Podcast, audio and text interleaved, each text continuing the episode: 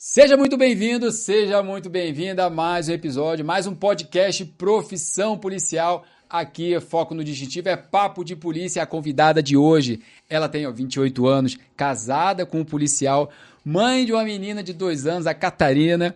Foi advogada por dois anos e passou no concurso da PM e desde 2021 ela é policial. Fez o curso Casca Grossa de Rádio Patrulha, ela vai contar para você essa história desse curso aí que foi pesado, que ela já me falou em off aqui, e atualmente trabalha no programa Rede Catarina, também ela vai trazer mais detalhes sobre esse programa. Seja muito bem-vinda. Keila Sodré, obrigado pela sua presença aí e é um prazer ter você comigo aqui nesse bate-papo. Obrigada. Show. O, Keila, é, a galera que está assistindo a gente aqui, fala um pouco sobre você. Você está falando em off aqui que você teve uma grande inspiração, né? Para você se, você se especializar, você estudar, né? você fazer direito para virar advogada. Conta um pouco para a galera aqui é, sobre a sua trajetória, sobre a sua história de vida, que, pô, maneira demais. E compartilha aí com a gente aí como é que foi a sua história até hoje, né, policial militar e mãe da Catarina. É, eu agradeço a oportunidade, primeiramente, né, de estar participando, até para estar incentivando outras meninas também a ingressarem na carreira policial, que é importante. Às vezes a gente fica um pouco, ah, uma carreira masculina, né, fica um pouco, tem um pouco de receio e tem o sonho de ser policial. Então a gente vê principalmente depois que ingressa na polícia o quanto acaba incentivando outras meninas, às vezes te encontram, ficam admiradas né? E isso é muito legal, porque tu, tu percebe que tu está direcionando as pessoas para um caminho do bem, um caminho legal, né? Isso é o mais importante. E ali, como a gente estava conversando antes já, é, essa parte de motivar, incentivar a seguir um caminho correto já é uma das coisas que mais me motiva, assim. Porque na minha infância é, eu perdi os meus pais, os dois eram usuários de droga, traficante, cometiam alguns delitos.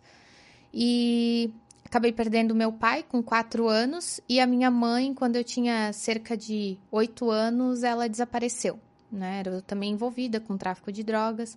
A gente até tentou localizar, procurou algumas vezes, né? Mas nunca conseguiu encontrar. E nessa fase eu residia com os meus avós paternos. Um outro período eu fui morar com a minha avó materna. É, meus avós tiveram, minha avó ficou doente, meu avô teve problemas com ela, depois minha avó também teve os problemas dela, e eu e a minha irmã do meio, a gente foi morar num abrigo, ali na Vila Real, aqui em Camboriú. O pessoal até conhece, antigamente era casa da criança, casa de passagem. Uhum. E aí abriram um abrigo para adolescentes ali, como a gente estava na fase da pré-adolescência, 12 anos, uma fase que começa a rebeldia também, né? A gente foi morar ali. E graças a Deus, assim, também a estrutura familiar que eu tive da, pelo meu avô, meus avós paternos evangélicos, então são um pouco mais rígidos também, né? E criaram a gente dentro da, da igreja, assim, então eu também sou muito grata a eles por essa criação, porque acaba construindo também o teu caráter, né? Perfeito. Até porque ali na casa de passagem a gente tinha envolvimento, convivia com. Era casa de passagem. O pessoal aqui de Balneário conhece bastante, porque vem muito adolescente, veraneio mesmo muito adolescente foge, vem para cá, muito morador de rua, né? Usuário de droga. Então, imagina, todo esse pessoal acabava, quando fazia o recolhimento ali, né? O conselho recolhia, levava para casa de passagem. Então, a gente acabava convivendo bastante. Até que o tio Paulo, que a gente chama, que na época era coordenador, criou o abrigo mesmo dos adolescentes, porque tinha eu, a minha irmã, a Diná e mais uma menina. Então, como a gente ia residir mesmo, não ia voltar para a família, ele se preocupou com essa questão, vai ficar convivendo ali com os adolescentes, né, que estão só de passagem, separou e criou o abrigo. Na época, a doutora Sônia Moroso era tutora nossa da casa, né? Ela ficava responsável e ela era juíza da vara da infância e juventude em Balneário Camboriú. E sem contar os, né, doutora Sônia, todo, muita gente conhece pelos projetos que ela tem em Itajaí, de abrigos, né, as Estrelas de Isabel. Ela um dia foi nos visitar e a minha irmã era bem rebelde. Hoje ela é maravilhosa, mas na época ela era terrível, assim, né? E ela já estava pagando serviço comunitário por causa de briga na escola, né? Eu acho que de alguma forma queria chamar a atenção. É como ela diz, ela queria se destacar em alguma coisa. Como ninguém investia num esporte, em nada, era chamando a atenção, brigando, né? Sendo mais rebelde. E ela estava pagando serviço comunitário, a doutora Sônia foi visitar nós e eu falei assim para ela, eu queria trabalhar, eu acho que ia fazer 14 anos. Só que eu não posso trabalhar e aí o pessoal que está aqui que comete é, infrações, incomodam, são rebeldes, estão lá pagando serviço à comunidade. Eu que não estou fazendo nada, quero trabalhar e não posso. E aí ela me convidou para ir trabalhar no fórum com ela. Que legal. Na época eu ia, ficava tarde lá com ela. É, trabalhava ali na vara da, no cartório da vara da infância e juventude. E ela se tornou uma referência para mim, porque eu olhava aquela mulher poderosa todo dia, fazendo as audiências, todo mundo respeitando. E as estagiárias na época para mim também se tornaram referência. referência. Eu olhava para elas, nossa, que legal, as meninas todas estagiárias, fazendo faculdade, né? E eu lembro que eu botei na cabeça, eu vou fazer direito, eu vou conseguir, vou fazer direito. Aí comecei a pesquisar, tinha ENEM. Pensava, não tinha condições para pagar a faculdade, mas eu pensava, vou conseguir, eu vou fazer. E aí eu fiz o ENEM, aí com o ENEM eu prestei o ProUni, e consegui fazer os cinco anos de faculdade com a bolsa do ProUni. Na época, até depois eu acabei saindo do abrigo, né? Eu me relacionei. É, a minha irmã também saiu, nós somos em quatro meninas, né? A minha irmã que estava comigo na época também saiu, é, foi morar com o namorado dela também. E aí eu continuei estudando, foi onde eu comecei a estudar tudo, entrei na faculdade. E, e daí, quando eu estava estudando, quando eu me formei, quando tu começa a faculdade é assim, né? Tu começa, tu quer ser juiz, que era o que acontecia principalmente por eu ter como referência a doutora Sônia. Sim. Chega ali no segundo, terceiro semestre, não, promotor, depois delegado, depois só o que tu quer é passar na OAB, né? Passando na OAB tá feliz. Aí no nono período eu prestei o exame da ordem, daí passei na, na prova da OAB. E na época eu fazia faculdade, é, trabalhava, fazia estágio no fórum também, e trabalhava em baladas também de caixa para poder conciliar o dinheiro, né, conseguir pagar as contas. E aí eu lembro que quando eu me formei foi um baque, porque eu pensava, e agora? É, vou advogar, mas eu não tenho nenhuma referência, não tenho família na área, não tenho ninguém. Ou, né, tô trabalhando de caixa nas, nas festas, quero ou não, a gente sabe que era honesto, mas gera o preconceito das pessoas, até porque quando vão te contratar, se tu é um advogado recém-formado, já, é um, já tem um preconceito. Uhum. Se tu é mulher, tem um preconceito, dependendo do caso que tu que vai pegar, né?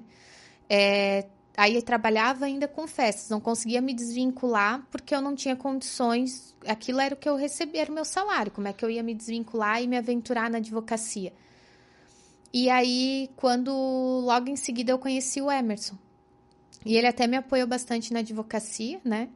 É, até me incentivou a pegar causas criminais, que era uma coisa que eu não queria, né? Me acompanhou para ir na, no, no presídio, fazer uma visita, conversar. O Emerson, galera, pra galera que tá, tá, assistindo a gente aqui, é o que já participou aqui do podcast com a gente, subtenente Emerson. Gente fina demais. E, e aí ele me incentivou bastante, assim, a advogar. Falou, mete a cara, vai, tens que meter a cara, perde o medo. Me incentivou bastante a sair também, né, do, do outro serviço, que ele, se tu não botar a cara, tu não vais conseguir, é assim mesmo. Só que o início da advocacia é bastante complicado, assim, porque não tens um retorno, trabalha por comissão, às vezes demora para vir. No início eu comecei a atuar numa é longo, área né? até que não era uma área que eu tinha muita, muita aproximação, que era a área do trabalho, não era uma área que eu gostava, não gostava durante a faculdade, né?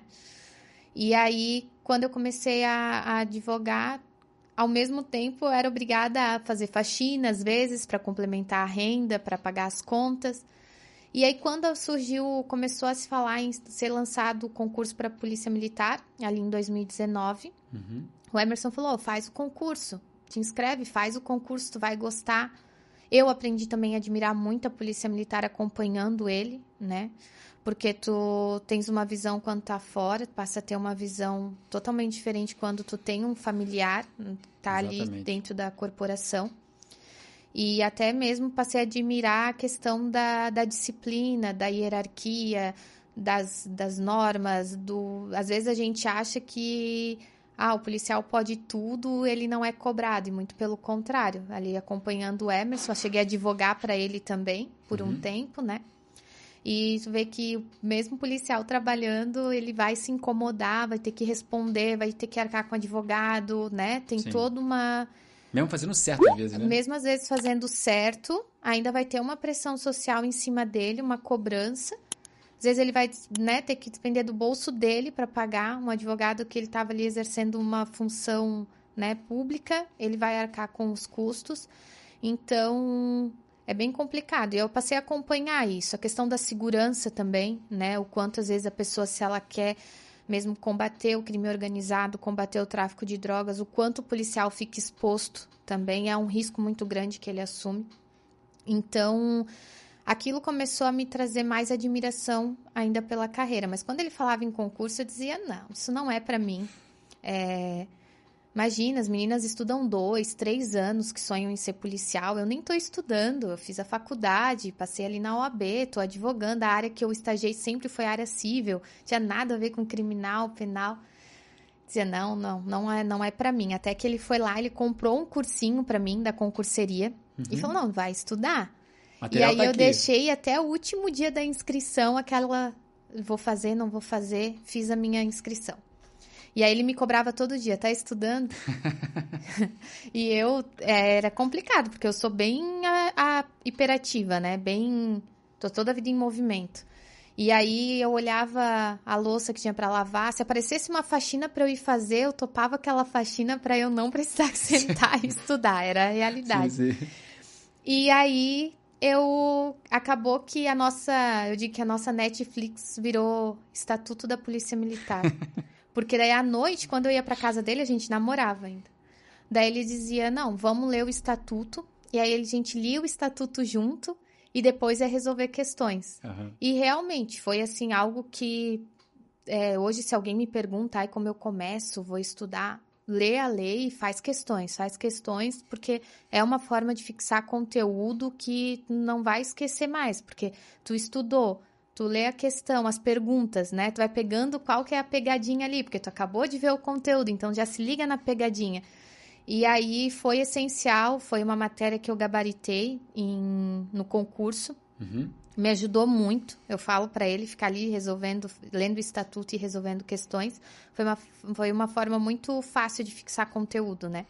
E eu não tinha conhecimento nenhum de legislação institucional, polícia militar, até porque direito militar nem é uma matéria obrigatória durante a faculdade. É né? eletiva, né? E ali, por eu ter mais é, afinidade com o direito civil, se tornou um pouco mais difícil. Pensava, jamais, né? Vou conseguir. E aí, depois que eu prestei o concurso, no dia que saiu a, lista, lista, o resultado, eu. Nós estava fazendo um lanche de madrugada. E eu abri assim, e eu já tinha meio que, ah, não vou conseguir ficar nas vagas, porque a gente vai acompanhando as questões, o que anula, o que, né? Gabarito. O que gabarito, o pessoal comentando, e eu dizia, estou fora. E eram mil vagas o concurso, eram 800 vagas masculinas e 200 vagas femininas. Uhum. E dessas vagas, então, é, eram três vezes o número de vagas, eles iam pré-aprovar para passar para as outras fases do concurso. Então, das 200 femininas, era até 600 classificava. Uhum. Aí, quando eu tô olhando ali o, o edital, que eu chego no final, olhei para ele, estava ele um amigo nosso, e eu comecei a rir. Eu falei, não, vocês não vão acreditar. Imagina a cena. Eu sou a 600. A última. A última, a última classificada. E aí, na hora o Emerson já ficou feliz e eu disse assim: Não, mas tá feliz por quê? Jamais é 200 vagas, eu não vou entrar. E ele falou: Tu vai entrar, tu vai conseguir. Ele teve mais fé do que eu, né? Legal. E aí eu fui passando as fases do concurso, cada fase era aquele frio na barriga, né? Tu fica nervosa, mas fui fazendo as fases. Até na época ele me emprestou dinheiro para fazer exames de saúde, tudo, porque tu acaba gastando bastante, né, com as fases ali do concurso. Sim. Mas eu vi que o pessoal às vezes se dedica muito na teoria e às vezes não está preparado para as outras fases, que é os testes físicos. Ele muita por já... gente elimina... é, eliminada nessa fase. Né? Muitas né? fases, muita gente, assim. E o Emerson está há 21 anos na polícia, acaba acompanhando todos os concursos. Acho que por isso que ele tinha tanta fé. Não, tu vai ver, tu vai conseguir. E até porque nos outros anos, nos últimos concursos, sempre chamava o pessoal excedente. Uhum. Então ele uhum. falava, mesmo que tu ainda fique de excedente, concurso chama, né? Sempre chama um pouco a mais. É o prazo é até quatro anos, né? São dois isso, anos, pode isso, ser mais dois. Uhum. E aí, só que daí durante essas fases, é, foi informado que não ia ser chamado excedente. Eram as mil vagas e se tivesse excedente não ia ser convocado, ia ser aberto um novo concurso. Então já comecei a me desesperar mais. Aquilo que eu já tinha um pouco de fé foi, foi se apagando. E em março, isso foi 2019, em março de em início de 2020 eu descobri que estava grávida. E aí logo eles chamaram a primeira turma. Eu ainda era excedente, né? Mas a previsão dessa turma era formar em agosto, né? E aí eu ia estar tá grávida, porque a previsão de eu ganhar minha bebê era final de 2020. E aí eu fiquei ali, entreguei nas mãos de Deus, vai ser o que Deus quiser. Já foi uma adrenalina até aqui, eu fiquei em 600, falei, Senhor, eu sei que para ti parece que para mim tem que ser mais difícil, mas Sim. vamos lá. Tiver que ser, vai ser. Vai ser. E aí quando foi passando as fases, eu lembro que quando eles chamaram para refazer o exame de saúde, porque como deu prazo de um ano do concurso, refaz o exame de saúde. Uhum. Aí eles chamaram para refazer o exame. Aí o pessoal foi refazer e eu ainda era, era quinta excedente. E eu fiquei bem preocupada, assim, porque ao mesmo tempo que você quer entrar, você sabe, eu sabia que tinha meninas ali, eu até acompanhava o grupo, né, das PFEM, que estavam um ano esperando para ser chamada também, né? E aí eu pensei, olha, ou não vai, eu sou a quinta excedente, vai ter que sobrar vaga para eu poder entrar, né? Uhum. Porque eles não vão chamar excedente além das, das 200. E aí eu lembro que quando saiu o edital, teve cinco meninas que desistiram, não compareceram. Certinho, cinco meninas. Era pra ser. E aí eu falei assim, eu fiquei feliz, claro, porque eles iam me chamar, mas ao mesmo tempo eu pensei, fiquei muito feliz porque eu disse, ah, não é ninguém. Eu tava muito preocupada com isso, ah, a pessoa reprovou, eu não posso torcer para ela reprovar, para eu ir, porque elas também estão. Por mais que a gente sabe que o concurso é uma briga um a um, né? Sim, Você não tem, é uma né? competição. Sim. Mas elas também estavam ali esperando um ano, né? E aí, com a aprovação certa já. E aí, quando deu certo, assim, eu fiquei muito feliz e eu falei, é Deus mesmo, porque não fiquei nem com aquele sentimento de culpa. E aí, quando eles me chamaram para fazer o exame de saúde, tinha acho que 20 dias que eu tinha ganho a Catarina. Foi e bem no limite? Bem no limite. Caramba, já, tinha, tinha, já bastante... tinha se recuperado já? Da, é, porque do, como parto? o meu parto é, eu queria normal, porque eu imaginava, se a polícia me chamar, eu vou estar preparada. 15 dias ali, rápido, né? tá rapidinho, né? Quando eu fui ganhar a Catarina, daí deu complicações no meu parto e eu tive que ir pra cesárea de emergência. Nossa. Aí, nesse momento, eu também pensei, agora, se eles me chamarem a qualquer momento, eu tô, imagina, recém-operada, né? Uhum. E aí, quando eu fui pra cesárea e de, ganhei ela dia 22 de novembro, e o curso começou, ficou prorrogando um pouquinho ali, no fim Covid, atrapalhou tudo, foi onde atrasou Sim. também, né, é, chamarem. E aí, quando me chamaram, a Catarina estava com dois meses. Daí começou aquele desafio, ir para o curso de formação e, e ela pensar, com dois meses. Sim. Aí eu fui, até uma das minhas irmãs foi comigo no início, ficou um mês lá comigo. É, levei ela com dois meses, só que daí saía seis horas da manhã e às vezes não tinha hora para voltar. Eu até conto que uma das minhas amigas já tinha sido agente temporária e ela estava vibrando lá na semana zero, que a gente chama, que é uma semana que é mais puxada, né? E ela lá vibrando de madrugada, nós molhado. E ela vibrando e eu assim, só quero saber que horas tem que eu preciso ver minha filha. Só quero saber que horas tem que eu quero ver minha filha, com dois meses. E aí, mas passou essa fase, graças a Deus também a soldado Lisier, a gente acabou morando juntas, porque as duas, ela foi uma das meninas que não compareceu na data porque estava grávida, a menina dela ainda não tinha nascido para fazer o exame de saúde. Daí ela ingressou com mandado de segurança, né? Sim, e conseguiu uhum. entrar. E aí a gente dividiu o apartamento, depois a gente dividiu a babá com as duas meninas, as duas tinham dois meses, a Luísa era um pouquinho mais nova que a Catarina.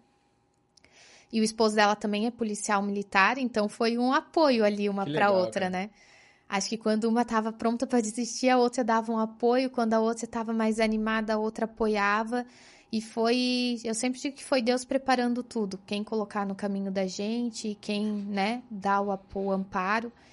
E foi bem importante, assim. Os Depois, com seis meses, a Catarina foi morar com o Emerson, porque daí começou uma fase até mais difícil. Elas estavam entrando na introdução alimentar, tudo, Uhum. né? A gente precisava estudar muito até para escolher classificação, Uhum. pegar a classificação para poder retornar para a cidade Vale de a nota- origem. vale a nota do curso de formação. Isso, a nota do curso de formação. Então era era puxado assim, ter que estudar, ter a cobrança física também, o desgaste físico, né, que acaba tendo. Sempre de curso de formação não tem distinção se é homem ou mulher, o que é cobrado para um é cobrado para os outros. E Foi, Foi quanto um- tempo o seu curso? 10 meses de curso. Dez meses. Caramba, bastante tempo. cara. Bastante tempo. Mas, mas era internato, né? Você todo dia Era voltar. semi-internato. é- Semi-internato. é, a gente ia pra todo. A gente dormia em casa, né? Uhum. E depois. Só que aí tinha dias que a gente tirava serviço 24 horas, ficava Ah, tá. lá daí, Uhum. né? Quando tava de serviço 24 horas, tinha que ficar lá. Agora, Ficava lá. Quando era só o curso em si, as aulas, as- Isso, as aí a gente ia pra casa à noite, né? E final de semana tinha folga? Quando não tava de LC, tinha folga. Era rezar pra não estar de LC. De que a gente fugia, né? De todo mundo. Fugia. LC é o quê? Pra galera que tá assistindo. LC é se ah, descumpriu alguma regra, tá com, com a farda amassada, né? Com o cabelo mal arrumado, é, não prestou continência pra alguém, algum superior que passou. Nossa, era muita coisa pra pra LC assim. Tinha Sim. muita coisa. Ou a canção, né? Se às vezes a gente tava ali em forma cantando, às vezes uma hora, uma hora e meia em pé na mesma posição, cantando. E aí o sargento passava do teu lado, se não parava um pouquinho, se tu não estivesse cantando a canção também, ou o hino, era LC. Chegou a perder algum fim de semana? Eu perdi, Perdeu. perdi. Mas era assim, era uma luta porque eu queria vir pra casa que a Catarina tava em casa. Então, Imagino. Eu digo que eu fugia, né? A gente tentava se esconder. O Emerson já me dava essa dica, né? Sim, sim. Ó, Keila, some da vista de todo mundo. Quanto menos E não ser vista, voluntária pra melhor. nada também, né? Fica Não, tinha que ser moito. sempre voluntário. Sempre seja voluntário, porque o moito é Sim, pior. O moito né? é pior, né? O moito Eles é acabam pior. descobrindo. e- Sim, sempre, mas não sabe nada. É voluntário, levanta a mão, vai ser Legal. voluntário. Uhum. E, mas foi, foi, Foi um é, aprendizado, foi né? um aprendizado, assim. Foi bem, bem legal. É legal, tipo, tudo que tu aprende, depois até pra te poder trabalhar. Eu digo que é uma escola pra você poder trabalhar, porque imagina, tu vem pra rua, vai lidar com tudo quanto é tipo de situação, Sim. vai chegar em ocasiões que é, para as pessoas o socorro é você. E aí o que que tu vai fazer? Vai se desesperar junto? Vai, né? Vai colar a placa, como a gente diz? Não tem como. Tu precisa desenrolar aquilo ali. E como é que tu vai fazer?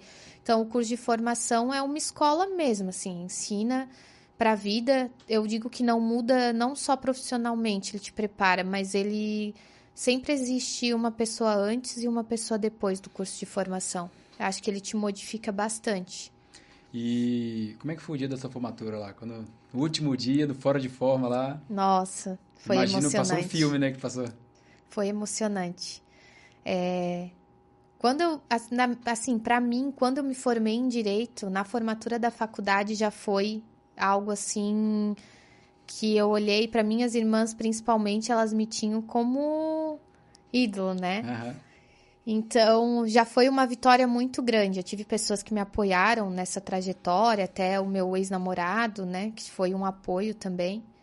É, Mas quando eu me formei na Polícia Militar, assim, foi foi mais gratificante ainda, porque tu sabe o quanto tu- o preço que tu paga até chegar naquela formatura, né? E até a- as- o que eu tive que abdicar para quem é o senhor é pai, né, sabe como é que é ficar longe do teu filho. Não é fácil. É, para quem não é pai, às vezes não consegue compreender o sentimento que é de, tu deixar e tu demorar para ir ver e o medo de ah, ficar de LC, tudo bem, ficava de LC, mas tivesse que fazer faxina, que era isso, né? Quando fica de LC, tu fica no quartel fazendo faxina, fazendo cri-cri, tirar os que é tirar os matinhos das lajota. E tranquilo, mas era saber que eu não ia ir ver ela. Isso me era o pior, né? era o pior. né? Então, tem que ser bem forte, né? Às vezes eu tinha ela, mas às vezes as pessoas têm alguém da família que é muito próximo, às vezes nunca precisou sair de casa, então cada um tinha a sua história Sim. lá. E mas no dia da formatura tu relembra tudo aquilo que passou, né? O quanto tu não desistiu, porque depois não é só passar no concurso. Depois, principalmente a polícia militar. Depois, durante o curso de formação, é muita gente que desiste. Ou porque passa num outro concurso e olha, nossa, vou passar por isso daqui. Até tem uma amiga minha que esse dia comentou comigo. Ah, Keila, eu tava pensava, eu estava formada em direito, fiz a faculdade, tudo, e agora eu estava ali no curso sofrendo daquele jeito, para quê? Mas é preparando o teu psicológico, né? É o Sim. teu psicológico que precisa estar tá forte. E então muita gente desiste ali no caminho, né? E você permanecer até o final não tem sabor melhor do que aquele momento da formação, é, é aquela vitória. coisa, né? É você no início, como você falou, estava desacreditada. Ah, isso não é para mim. Fez a inscrição no último dia. Olha isso, né? Aí você, como você falou aqui, cara, quando eu ia estudar, eu meio que corria, fazia alguma coisa aqui, fazia lava valor. Aí o, o, Emerson ficou te incentivando, né? Ajudou a estudar. É, saiu o resultado, você foi a 600. Olha que história, que maneira, cara. E mesmo assim, ah, acho que não vai ser. Falaram que não ia ser chamado. Ainda assim, as, as coisas foram acontecendo. Nesse período você ficou grávida. Olha a história que você contou. E as pessoas foram sendo eliminadas ali e tal. Aí só tinha cinco. E justamente essas cinco saíram para você entrar como titular. E durante. E aí teve a sua gravidez. Catarina nasce, dois meses. E teve essa questão da Covid e tudo mais, que, pô, foi complicado. Começa o curso de formação. Você com a sua bebê, assim, nascida, né? Dois, três meses. E tu lidar com a parte de um curso já é difícil. Imagina você tendo uma família, né? Tendo uma filhinha ali, sua primeira filha, né? É. E você suportar isso tudo, só tem uma coisa para dizer, parabéns, cara. Não é todo Obrigada. mundo. E é essa força mental que faz muita diferença, sabe? Muita gente não está preparada para suportar isso. É, eu digo que a vida vai preparando a gente, né? Às vezes tu passa por algumas experiências que no momento tu fala assim, nossa, mas por que tô passando por isso? Não entendo, questiona Deus e Exatamente. por diversas vezes na minha vida teve momentos que eu passei por situações que eu fiquei questionando Deus. E eu acredito que tudo é no momento certo. Depois, quando as coisas iam se desenrolando ou a resposta vinha, eu pensava, nossa, por que, que a gente é tão impaciente, não tem fé? Né? Não acredita, não, não deixa as coisas acontecerem. E hoje, principalmente, a nossa sociedade está muito doente também, psicologicamente, também. né? Uhum. Então, as pessoas acabam se entregando muito fácil, desistindo muito fácil. É, se tem um sonho, ficou difícil, não, já desiste, já não era sonho, então, porque desistiu, né?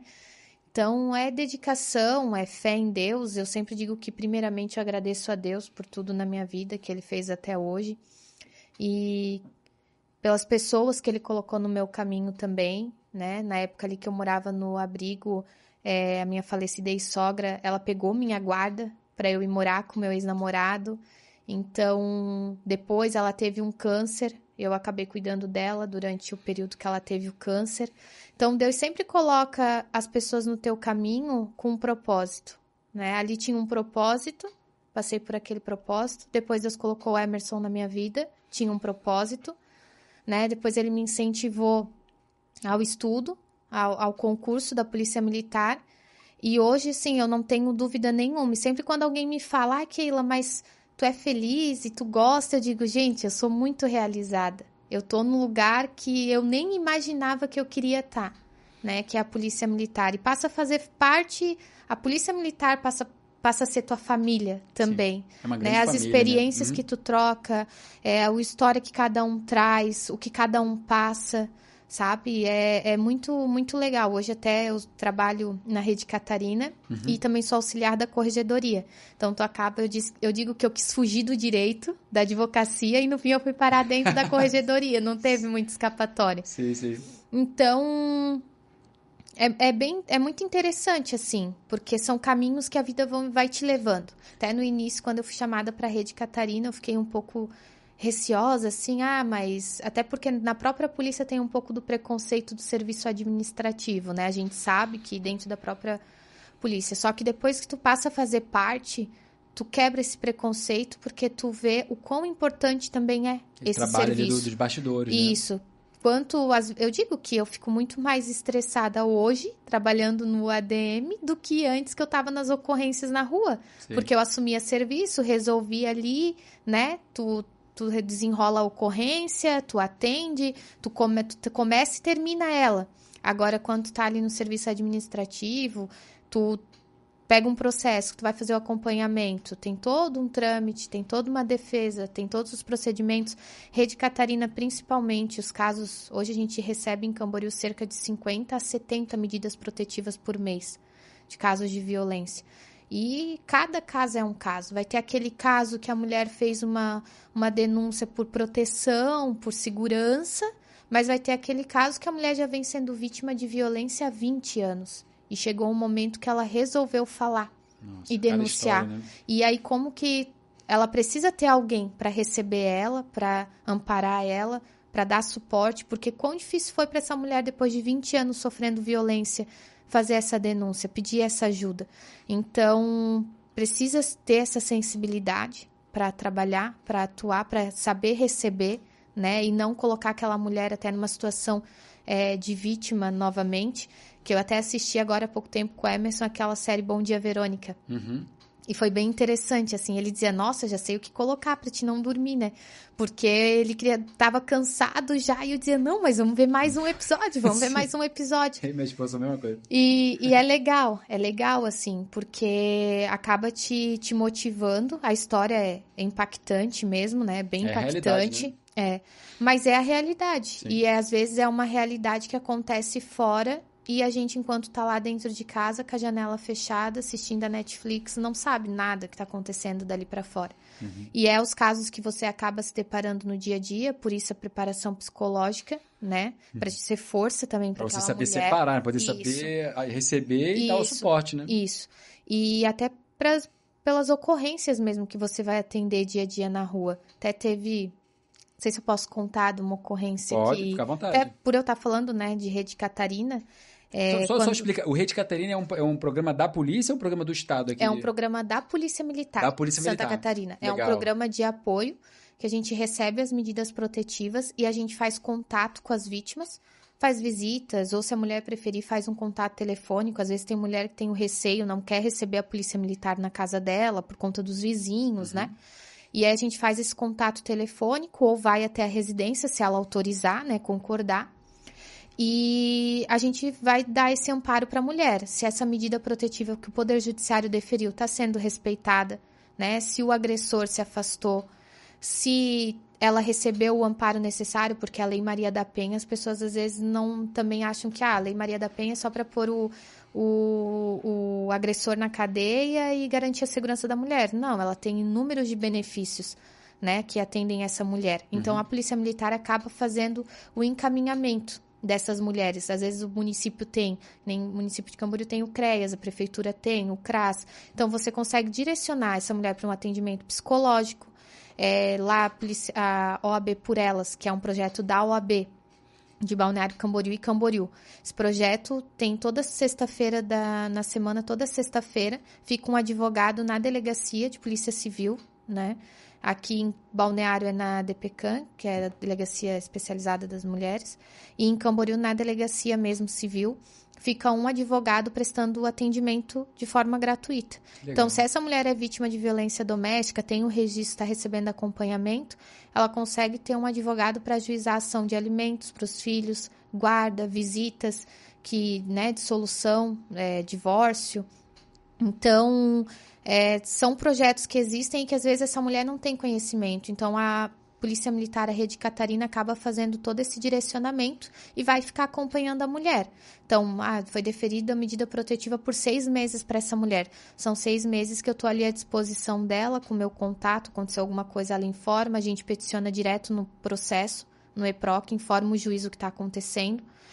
E até esse tempo o Emerson me auxiliou no cumprimento do mandado de prisão, que a vítima já tinha me informado, final de 2022, que o agressor continuava perseguindo ela e até a gente se confunde e acha que as mulheres só aquela que é dependente economicamente é vítima e não a dependência é psicológica né emocional Sim.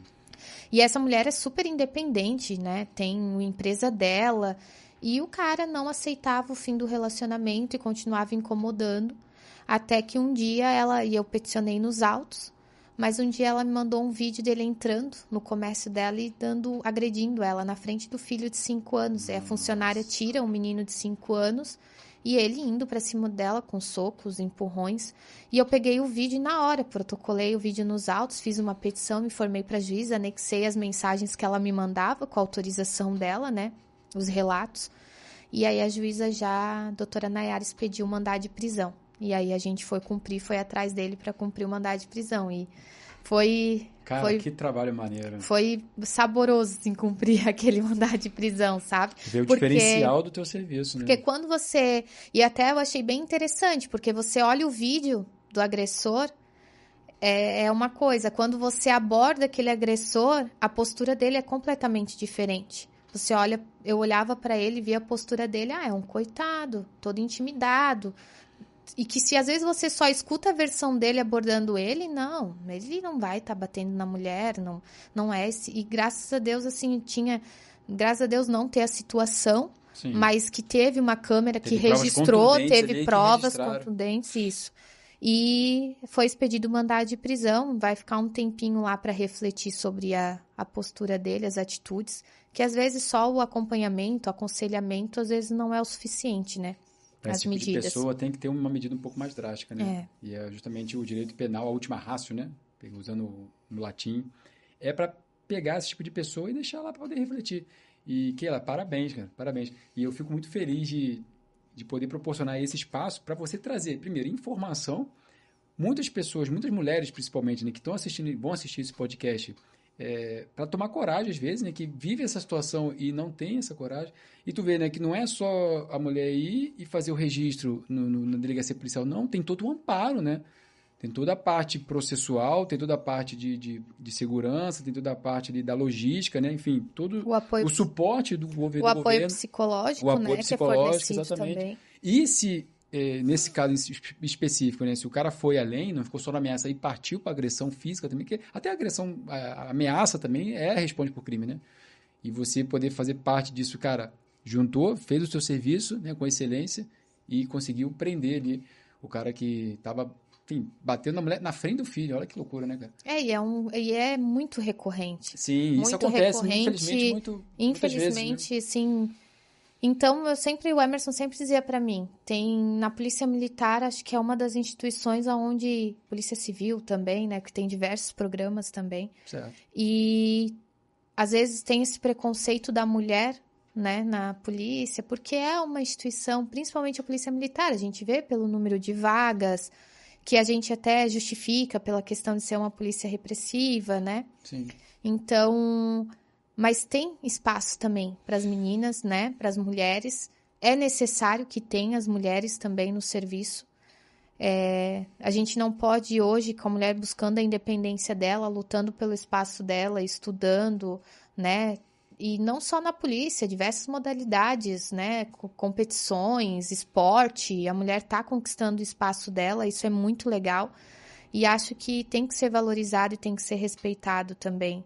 Existe um preconceito, existe ainda, a gente não vai dizer que não, né? Acho não que vai... só na polícia, acho que na sociedade Não só na um polícia. Todo, né? Preconceito é em, em diversas áreas profissionais, né? Tu uhum. vai, vai, frequen... vai enfrentar preconceito, às vezes, na advocacia. Sim. Né, que é uma profissão nossa, mas vai, vai encontrar às vezes. Dependendo do advogado que você pegar do outro lado, para discutir uma questão, um processo, quem está defendendo a outra parte, você vai encontrar preconceito é, em diversas áreas, né? A gente vai encontrar.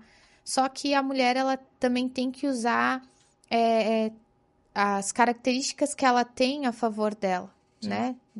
Essa sensibilidade que às vezes a mulher acaba sendo mais tendo mais sensibilidade, né? Tem é, essa questão do espírito maternal, né? Não, nem todas têm, mas a grande maioria acaba tendo esse espírito maternal, então vai chegar em ocorrências.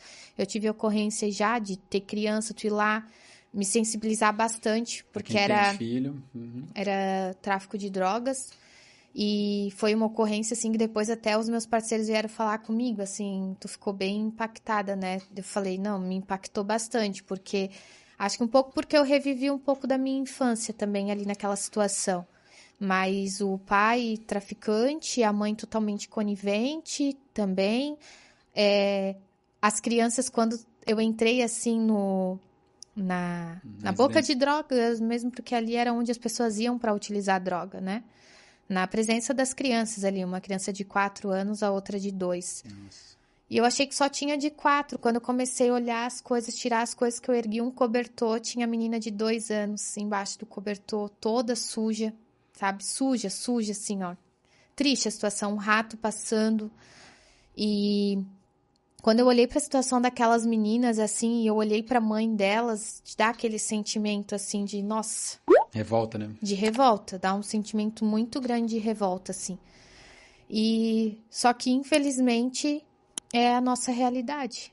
E isso acontece muito, é, é frequente, é comum, infelizmente, né?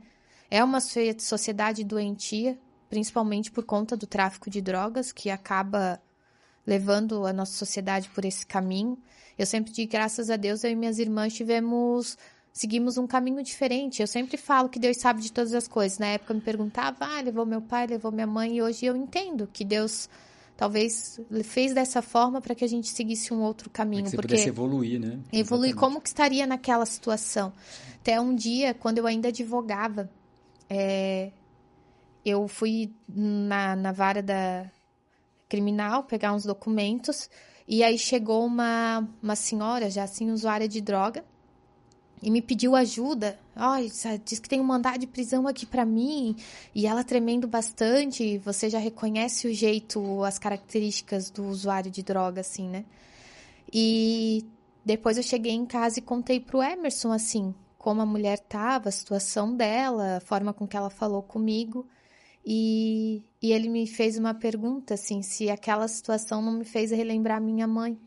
E verdade, quando eu olhei, depois eu parei para pensar assim, e realmente era a situação que a minha mãe talvez estaria vivendo já se hoje tivesse aqui por conta das drogas. Então, sempre que a gente pode orientar, é, falar que às vezes as crianças estão crescendo nesse meio e elas precisam de uma referência, de alguém que chega ali e mostre para elas que existe outra realidade, Sim. né? Existe outros caminhos, que aquilo ali não é uma referência né? Que tem uma pessoa com outra, com outras outras vivências, outras escolhas muito melhores, né? muito melhores e mostrar que existe um caminho melhor e que é possível chegar nesse caminho melhor. Perfeito. Então, claro que muitos policiais também têm essa sensibilidade, né? A gente eu vejo muitos parceiros assim de serviço, muitos policiais que são extremamente sensíveis, às vezes a gente tem aquela visão só né, da polícia militar, nossa, bravo,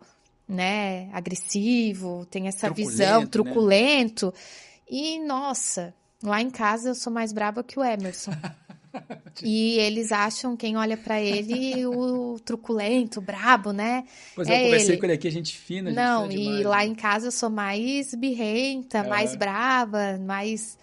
E ele é muito de boa, então é, sempre por trás do policial militar existe uma pessoa existe ali, um ser humano, né, exatamente. com uma história que precisa ser compreendida também, nem sempre vai estar legal naquele dia de trabalho também, né? Uhum. Nem sempre ele não tá tem os problemas pessoais dele também que ele traz, que é importante a sociedade saber enxergar, né? Que o policial também é um ser humano, Sim. também tem os problemas dele.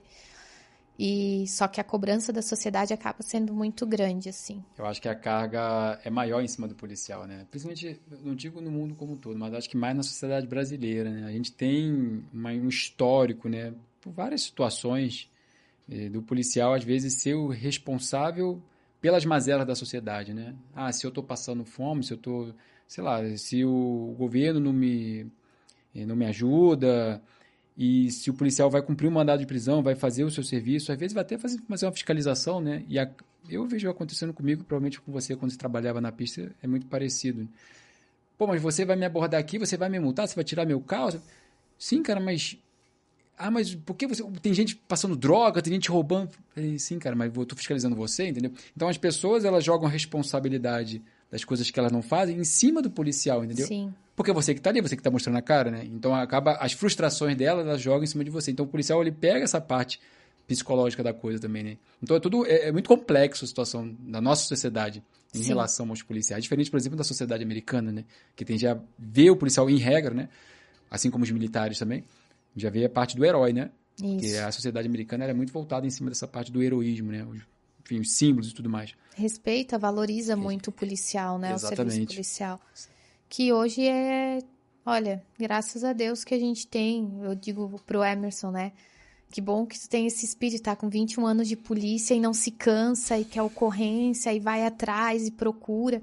Porque se a nossa sociedade tá já num nível que tá, imagina se todo mundo resolver fechar os olhos, fingir que não tá vendo e se a minha vida tá tocando, tá bom, dane-se o resto, dane-se o mundo.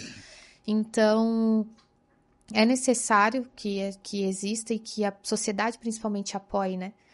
a Polícia Militar, a Polícia Civil, o PRF, todas, né? Todo o setor de segurança pública precisa desse apoio da sociedade.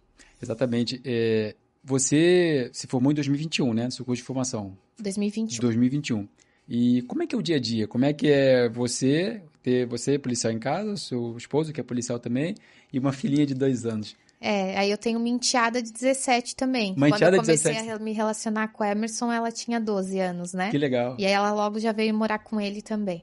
Então, assim, o Emerson, graças a Deus, também ele me dá muito apoio, assim, em relação a Catarina. Até pelo fato de com seis meses ele ter trago ela para morar com ele, ficar com ele sozinho, né? Ele foi um paizão, assim, me surpreendeu bastante. Ele Bacana. já era um paizão, mas queira ou não, a Carol só foi morar com ele com 12 anos, então Antes ele era o pai de final de semana, né? E quando veio a Catarina, ele teve que ser o pai do dia a dia de trocar mesmo. Frase, é. fazer... E ele sempre arrumava, fazia videozinho para mim levando pra escola. Com um lacinho no cabelo. É coisa que eu tenho lá guardada. E era ele que arrumava. É um então, cara de 1,90m de altura uh -huh, fazendo... Arrumando lacinho no cabelo e levando pra escola. Imagina. Então, ele me ajudou, me ajuda bastante em relação aos cuidados com ela. A gente se e é assim, às vezes eu vou estar, tá, às vezes eu tiro serviço na rua, então vai ficar 12 horas na rua, precisa ter esse apoio, às vezes é ele que entra numa, pega um QTC ali, uma campana, vai ter que ficar, tocar até de madrugada, virar do outro dia, ir para a delegacia, ficar horas na delegacia ainda. Então a gente vai se apoiando, né? Vai, vai se ajudando, uma hora um fica, outra hora outro fica.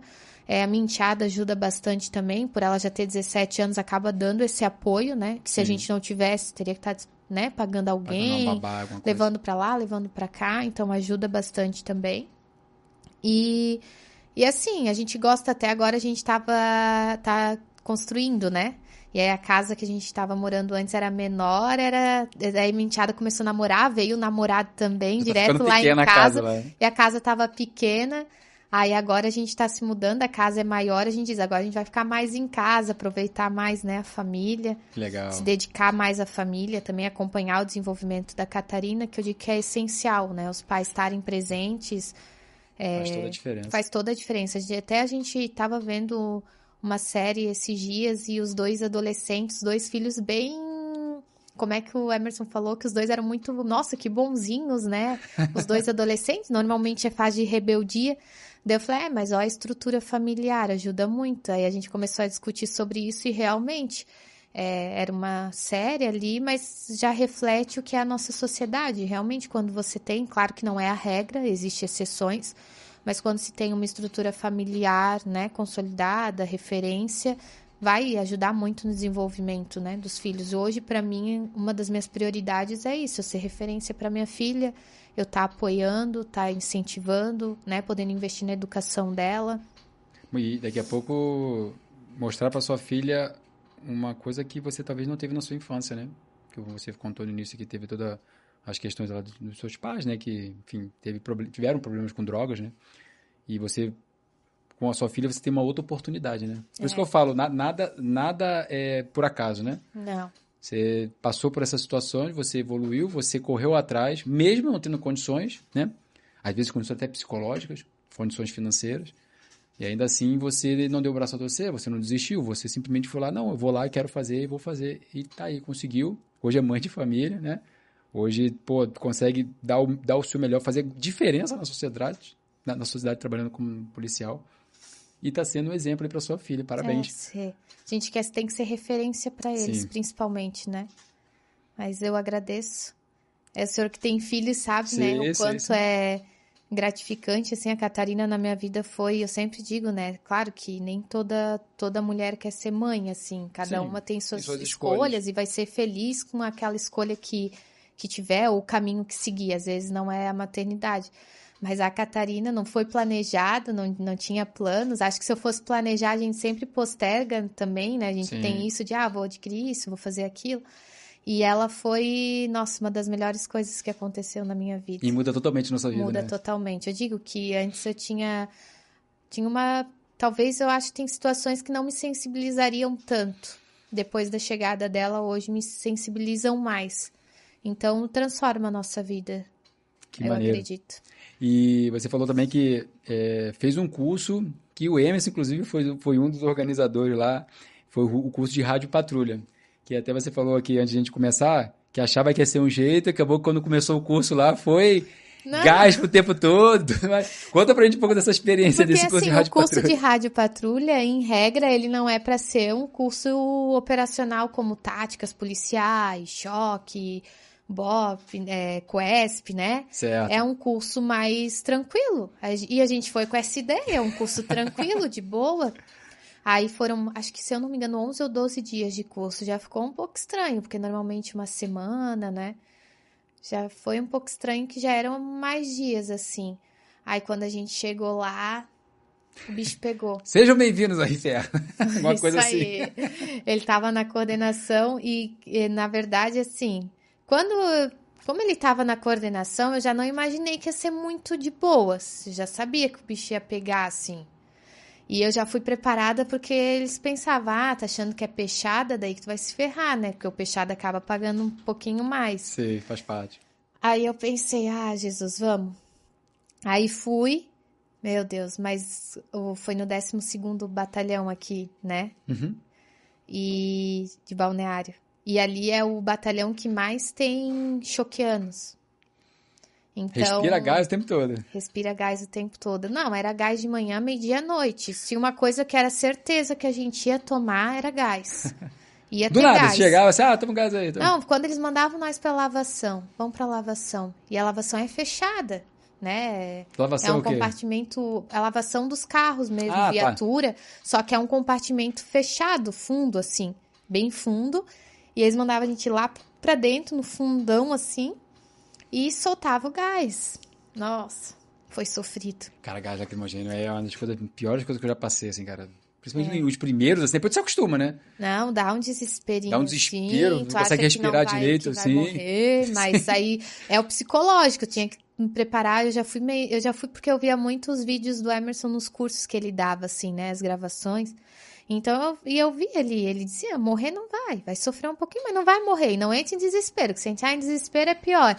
Então, eu ficava pensando, né, se controlar, ah, chorava, cuspia, teve gente que vomitava, Nossa, é assim, e foi, no curso a gente começou com 40, se eu não me engano, aí formou 37, eram três FEM só, eu, a Cabo Clós, que era minha canga no curso, uhum. e a soldado Fernanda, que é de Itajaí. E nós três ficamos e teve três mamães que foram embora. Então a gente disse, tá vendo? Ó, casca grossa, a gente ficou aqui. legal, sustentou. E, e foi legal, foi legal. Foi legal ter elas no curso também ali comigo, porque a gente se apoia, né? Sim, Bastante. Sim. Mas o curso é igual para todo mundo. Né? Não tem essa de, não ah, tem essa de é masculino, é feminino. É homem, né? Não, não tem essa. Foi legal, foi uma experiência diferente também. Muitas vezes a gente conversava assim, num pouquinho de, de área verde que a gente tinha, que a área verde era um pedaço que eles fizeram lá, fecharam com fita zebrada. E era o momento que a gente podia ficar ali uns minutinhos, que daí a gente era intocáveis, né? Enquanto tava na área verde, a gente ficava de boa mesmo. Até a gente demorou para acreditar um pouquinho que aquela área verde a gente era intocável, porque fica uma pressão psicológica, tu acha que todo momento tu vai Vou sofrer, um né? ali também. E aí, às vezes a gente tava ali, os comentários, meu, o que que eu fui fazer? Eu ainda me inscrevi para vir para cá. Sim. Fui sorteado. Não, fui sorteado e tava felizão que eu fui sorteado para isso. Olha o presente Não, que me deram. tinha sargento, tinha um, um, sargento com mais de 20 anos de polícia ali no curso, um senhor que, olha, ele bancou ali mais do que muito menino e tava ali, firme e forte. E foi muito aprendizado também. O curso foi muito bem preparado, assim. É, a gente aprendeu muita coisa. Teve muita instrução legal. Veio o pessoal do choque, veio o pessoal do BOP. É, teve questão da, das instruções de inteligência, rádio patrulha mesmo, que é um sargento é, mais antigo, né? Tem uma vasta experiência ali que deu é, instrução para nós e foi bem legal ele e o Della Páscoa. E foi muito, muito é, muito gratificante. Um aprendizado, né, que é, você teve, foi muito enaltecedor, assim, né, pro trabalho policial militar. A gente aprendeu bastante. Teve até um dia que a gente fez uma operação. Eles liberaram a gente para ir pra rua e fazer uma operação. Oh, e só ia ser liberada. Escola, né? Só ia ter liberação, que a gente sonhava era com a liberação, né? Às vezes ficava até duas da manhã, três. Às vezes era liberado um pouco mais cedo. Mas era mais difícil, assim. O normal era ir até mais tarde, né? Sim. E daí no outro dia, cedo, seis pouco da manhã, tinha que estar em forma de novo. É... Aí a liberação, se eles montaram equipes, e daí a equipe tinha que trazer ou um tráfico de drogas ou um mandado de prisão. Pra, Céu pra, pra caçar. Tinha que trazer alguma coisa para conseguir a liberação. Caraca. Foi legal, porque a gente montou equipes assim. E aí a gente cumpriu, eu e meu parceiro, a gente tava de P2. E aí a gente conseguiu um, cumprir um mandado de prisão, buscar um cara. E achou? Achou o cara. Tivemos que fazer uma história, ele montar um sim. enredo, história né? Ali. E, e foi legal, foi legal. Quando a gente abordou, é, aí pedimos apoio, porque a gente estava de P2, então a guarnição que estava de viatura fez a abordagem e bateu tudo certinho ali as informações que a gente tinha. A gente já tinha ido na casa do cara, já tinha ido numa outra casa, feito todo um, umas buscas, um levantamento, né? Até chegar, ele já estava dias fora de casa, usando droga nas ruas, então foi difícil mesmo localizar ele. E foi bem legal, assim. A gente levou o MP, uma outro pessoal da nossa equipe também pegou um tráfico. E aí foi, foi a carta de alforria, né? Agora já aqui, tá aqui, agora tá acabou aqui, o curso. Era nós. Posso, posso ir embora. E foi, foi bem legal. Não, foi, foi bem.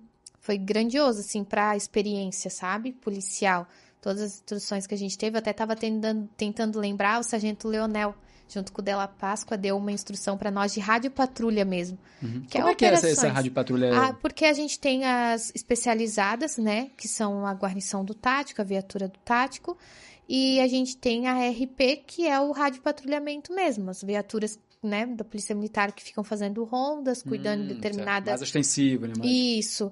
É que às vezes é, é um trabalho que tem que ser bastante valorizado, porque Sim. o que movimenta a polícia militar né, hoje é a rádio patrulha, uhum. é as viaturas de rua, diária, que estão constantemente lidando com conflitos. E é um curso que te prepara, preparatório mesmo, assim, uma. Como é que eu posso te dizer? Para as ocorrências que podem acontecer durante isso, o seu patrulhamento. Isso, para as ocorrências, e ele te é, teórica, eles deram, a gente teve bastante instrução teórica uhum. que ajudou assim, a parte legal né? da a coisa, parte legal né? da coisa que foi legal e claro, a abordagem, a parte prática, né, das Sim. abordagens, como abordar, relembrar um pouco daquilo que viu na escola, só que às vezes na escola tá tão cansada, é tão exaustiva a carga horária, né, tudo que não aproveita tanto. Então, quem tiver a oportunidade de fazer o curso, que abrir o curso, faz o curso, que é muito massa. Parecia ser algumas matérias que eu tive lá na escola, no curso, tu tá com a mente mais aberta para receber, principalmente por já ter passado pela experiência uhum. de atuar na rua. Então, tu já consegue identificar, nossa, isso aqui eu preciso, vai me ajudar. Então é bem, bem legal. Vai melhorar você como policial, Isso. né? É uma, é uma especialização mesmo. Show de bola. Keila, é, foi legal demais esse, esse bate-papo e já falei aqui antes, vou falar de novo. Parabéns pela sua história. E é engraçado que quando eu convidei você para fazer, eu não sabia disso, eu só vou saber agora que em off e eu achei, cara, grandioso, grandioso demais e você é um exemplo de superação, né? uh, do, da tua infância, do que você passou, das suas dificuldades, e ainda assim você não desistiu e está aí hoje sendo referência. E com certeza quem vai assistir esse podcast até o final, na verdade, qualquer parte que for assistir, eu tenho certeza que você vai impactar muitas pessoas. Muitas meninas, muitas é, sonhadores, né? Que querem estar onde a gente chegou, graças a Deus, com muito esforço, com muito sacrifício, com abrir mão de muita coisa, como você abriu também. E eu queria. Eu, eu, esse espaço é justamente para isso. Esse, esse podcast foi pensado para trazer histórias, assim, como a sua, sabe? De superação. É, eu acho que é, esse é um grande diferencial. E eu queria, assim, para a gente encerrar com chave de ouro nosso podcast, para a galera que está assistindo a gente, assim, a maioria é da área policial, eu sempre faço essa pergunta final para o convidado, né? Que você trouxesse um pouco da sua experiência, você pudesse dar um conselho, né, para quem quer ingressar nesse meio policial.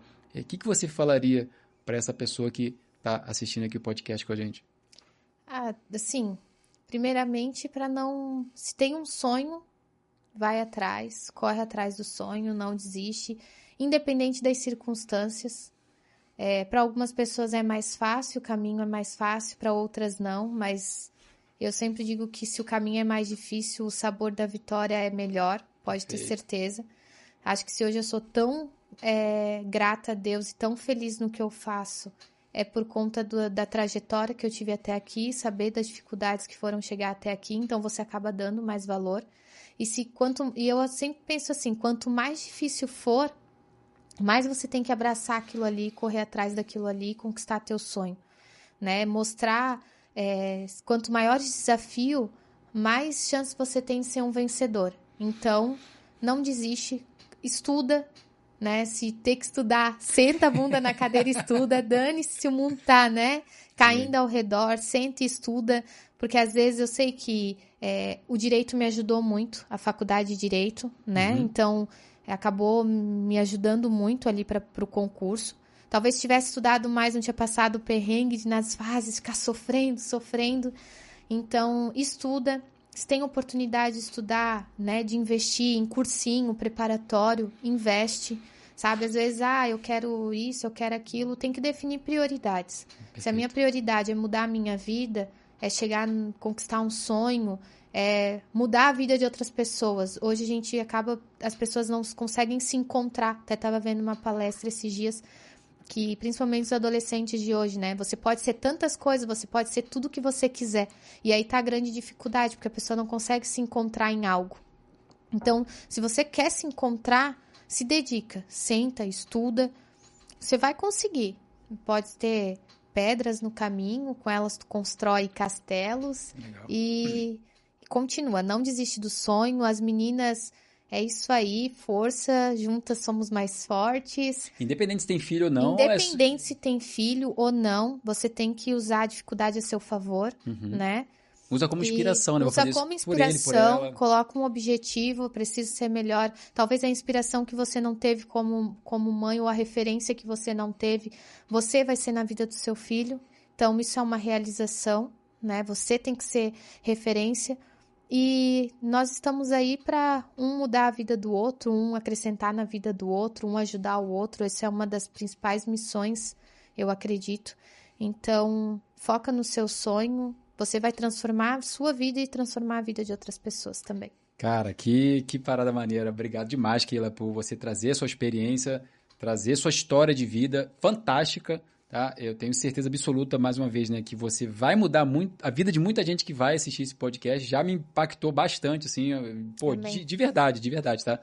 É, agradeço mais uma vez a sua presença. É, e para você aqui, para se despedir agora, né? Não sei se você quer deixar a sua, sua rede social aqui, para quem quiser te seguir. É, acho que a tua é privada, né?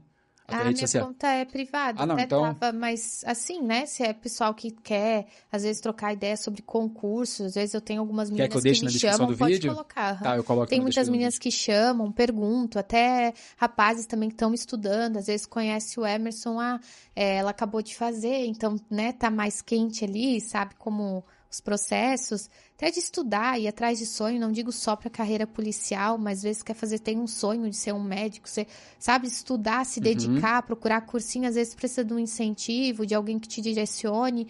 Então, sempre tô, tô conversando, dando dicas no que eu puder ajudar. Eu acho claro que, é, que essa eu... questão das referências é, faz, faz diferença, né? Faz diferença. Pô, se ela é. conseguiu, acho que eu consigo também. Eu tenho, eu tenho dificuldade financeira, eu tenho minha filha, mas, poxa, ela conseguiu, por que, que eu não consigo, né? Então, Isso. se puder ajudar dessa forma. Claro, quem sou eu para, né? Não sou ninguém. Mas se puder ajudar alguém, dar uma dica ou incentivo, às vezes a pessoa não tá legal também, precisa de um apoio psicológico, né? A gente acaba, como atua ali com as mulheres, acaba também conseguindo é, fazer esses acompanhamentos, dar, instruir um pouquinho. Não, show de bola. Se puder ajudar, a gente está disponível. Eu, eu, vou, eu vou falar uma coisa para você. Você falou assim, eu não sou ninguém. Na verdade, você é, um, é uma vencedora. É uma vencedora pela sua história e por tudo que você passou e tudo que você é, suportou e, e, e venceu, né? E superou tudo isso, cara, você é, é, muito acima da maioria das pessoas comuns, né? Que desistem na primeira dificuldade, que fica na zona de conforto. E você foi lá e batalhou e buscou o seu sucesso. O seu sucesso hoje, né? Você está na PM, está fazendo aquilo que você gosta, transformando vida de pessoas, não foi por acaso. Foi lá atrás, quando você conheceu a juíza, né? Caramba, eu quero ser que nem ela. E, e surgiu a oportunidade de você fazer o estágio, e surgiu a oportunidade de você conhecer alguém que está contigo até hoje, né? Batalhando junto, junto, contigo no dia a dia. Surgiu a Catarina, né? Que é o, o fruto desse, desse amor. Surgiu um concurso que você nem ia fazer, e ele incentivou a fazer, e surgiu a sua vaga. Enfim, as coisas vão acontecendo porque a sua mente é voltada para aquilo, sabe? E, e, esse podcast, esse bate-papo que a gente está tendo agora, com certeza também tem o seu objetivo. A gente vai impactar pessoas também que vão conseguir mudar essa mentalidade e buscar realizar o sonho delas também. Muito obrigado por você okay. ter aceitado e muito obrigado por você ter participado. E você aí que ficou com a gente até o final, faz o seguinte, cara, se inscreve com o sino ativado, porque toda semana, toda quarta-feira, às 6 horas, tem vídeo novo aqui, histórias maravilhosas como esse, como essa, né? Daquila que trouxe aqui para você. Forte abraço, tudo de bom sempre, nos encontramos no próximo vídeo. Valeu, galera! Fui!